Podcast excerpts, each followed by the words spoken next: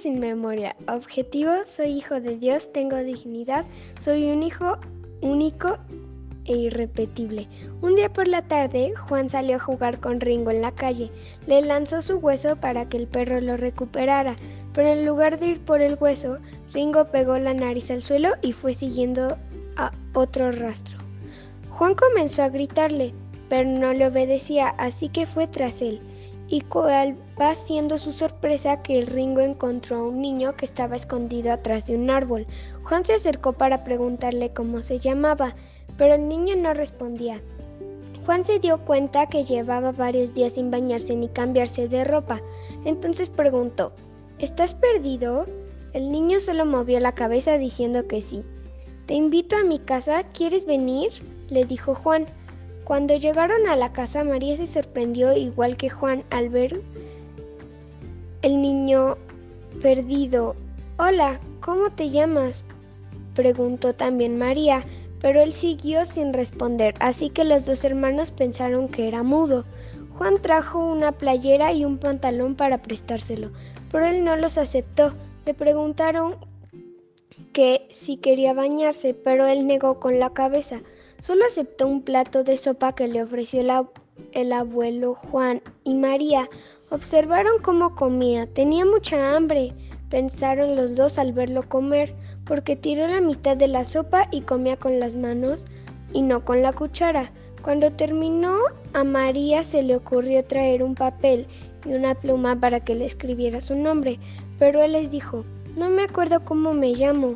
Ambos se sorprendieron, entonces no era mudo. ¿Estás perdido? preguntó Juan. No recuerdo nada, y el niño perdido empezó a llorar desconsolado. Juan entendió lo que estaba pasando.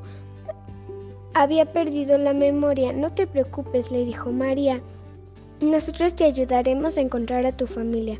Fue por la cámara, le tomó una foto, imprimieron varias copias y le pegaron por toda la zona con el teléfono de su casa para que sus papás pudieran encontrarlo. Cuando terminaron, los tres se sentaron frente al teléfono para esperar la llamada, pero pasaron dos días y el teléfono nunca sonó. Y el niño perdido seguía sin querer bañarse ni cambiarse de ropa, y cada vez estaba más triste. Juan y María comenzaron a preocuparse más.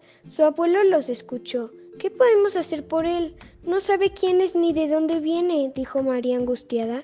¿Qué va a pasar si no recuerda nada? No sabe quiénes son sus papás. Yo sé quién es y de dónde viene, dijo el abuelo Juan, y María se sorprendieron. ¿Tú lo conoces? No, dijo el abuelo, pero todos somos hijos de Dios. Él es un hijo de, un hijo de Dios y Dios lo creó con amor. María decidió hablar con su nuevo amigo y explicarle que era un hijo de Dios y que Dios lo amaba. La cara de su nuevo amigo comenzó a cambiar, dejó de llorar y preguntó, ¿Dios me quiere? Sí, claro que sí, dijo María. Su nuevo amigo la abrazó de la emoción. Saber que Dios lo quería lo había hecho sentirse especial y no abandonado. De repente le pidió a Juan a Juan ropa y se bañó. ¡Guau! dijo María al verlo tan cambiado. Eres otro. De pronto sonó el teléfono preguntando por él. Por fin lo habían encontrado sus papás.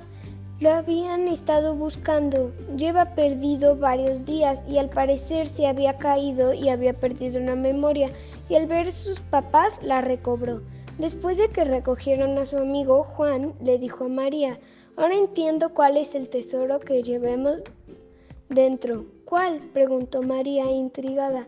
Pues somos hijos de Dios y eso nos hace ser especiales. Por eso cuando Pedro, ahora ya sabían cómo se llamaba, supo que Dios lo amaba hasta se quiso bañar. Los dos soltaron una tremenda carcajada porque le urgía un baño.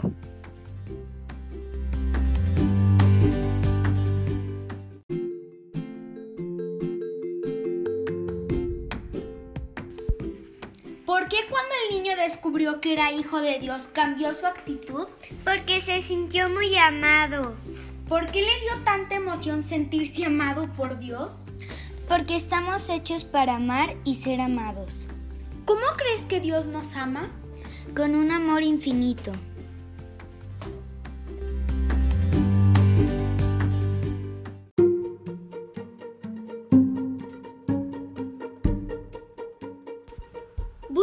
Nuestras historias en nuestro sitio web www.héroesanónimos.com.